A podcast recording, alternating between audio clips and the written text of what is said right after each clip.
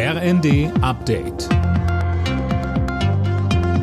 Stündlich neu. Auf den Punkt informiert. Ich bin Nanju Kuhlmann. Guten Tag. Die Lage in den Hochwassergebieten in Nord- und Ostdeutschland bleibt angespannt. Das Technische Hilfswerk stellt sich bereits darauf ein, dass der Einsatz länger dauert, Sönke Röhling. Ja, THW-Präsidentin Lackner sagt, der Einsatz werde mit Sicherheit über den Jahreswechsel hinaus fortgeführt. Was sie vor allem besorgt, ist der Zustand der Deiche. Die seien massiv aufgeweicht. Deshalb ist das auch ein Schwerpunkt des Einsatzes, die Deiche zu verstärken.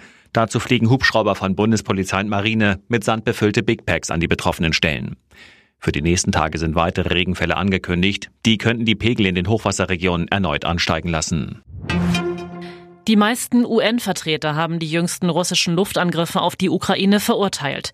Der UN-Sicherheitsrat hatte in einer Dringlichkeitssitzung darüber beraten. Bei den Angriffen auf die Ukraine waren mindestens 30 Menschen getötet worden.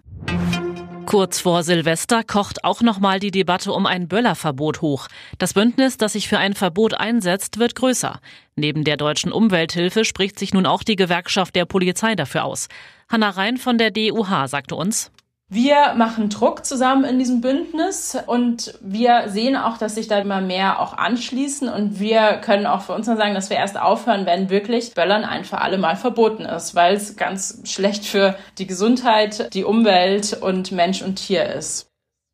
In einer aktuellen Umfrage sind fast 60 Prozent der Menschen in Deutschland dafür, Böller und Raketen zu verbieten.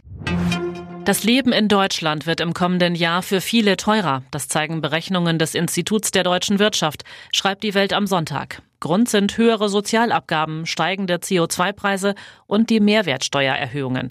Die belasten vor allem Gering- und Durchschnittsverdiener. Alle Nachrichten auf rnd.de